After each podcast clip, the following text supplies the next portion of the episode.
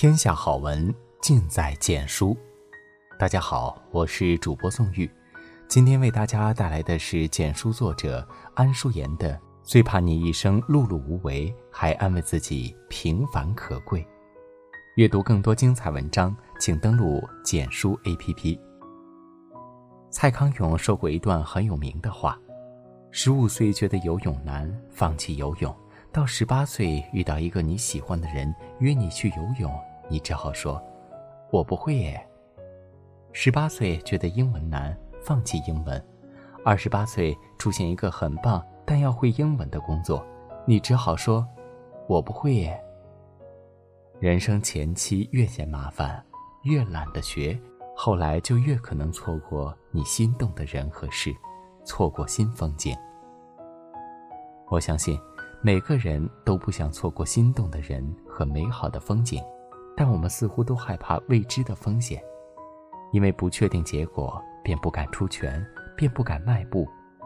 很多人不敢踏出舒适区，不敢往前走，不敢接触未知的领域，甚至告诉自己，这一生就这样了吧。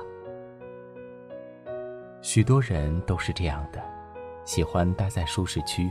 然后把自己困在安于现状的懒惰里，一边暗自抱怨，一边怨天尤人，却从没有想过自己的不作为是因为害怕尝试。可是我想说，你试一试就会发现不一样的景色。我去做家教的时候，遇见过两种学生：一种是本身成绩就特别好，但还想更上一层楼的学生；另一种是本身成绩特别差。在家长的强迫下才补课的，这两种人最大的不同就是主动性。成绩优秀的孩子会主动的学习、问问题，甚至是和我讨论；成绩差的孩子则是排斥学习，总是想办法躲避，能不学就不学。后来我分别问他们为什么爱学习和为什么不爱学习。一种孩子说：“因为学习让我们快乐。”解答出难题，我会有成就感。另一种孩子则说：“因为我天生不是学习的料，大家都说我笨，我没那么聪明。”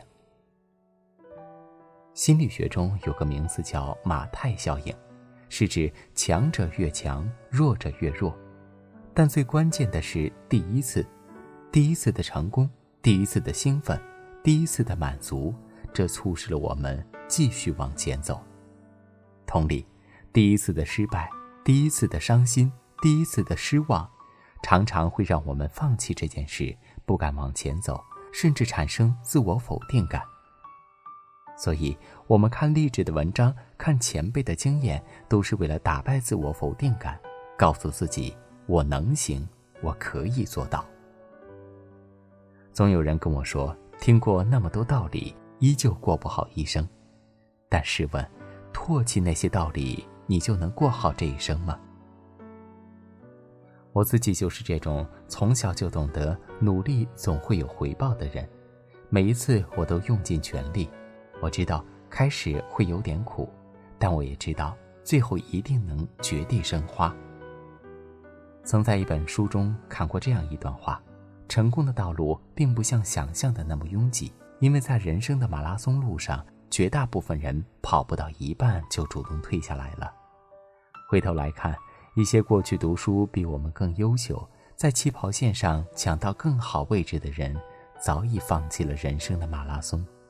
我们能够跑得更远，仅仅是因为我们还在跑，如此而已。坚持不懈地往前跑，这才是我们应该做的。孤独小说家中那个只有微薄收入、每天都担心自己的房子会被收走的小说家，还是会在孤独的夜里告诉自己：十年前的梦想如果没有熄灭，就让它永远燃烧吧。《月亮和六便士》里，男主放弃一切去孤岛，他面对的是疾病、清贫以及所有人的嘲讽，可他依旧做些自己喜欢的事情。世人皆捡六便士，无人抬头看月亮。我们读着这些别人的故事，别人的人生，无非是想把他人的经历化成自己往前走的动力。太多人告诉你，这个世界满是黑暗，没有背景你就难有出头之日。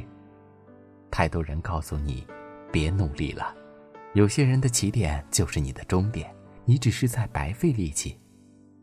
太多人告诉你，平平淡淡过一生，又有什么不好呢？我却只想说。最怕你一生碌碌无为，还安慰自己平凡可贵。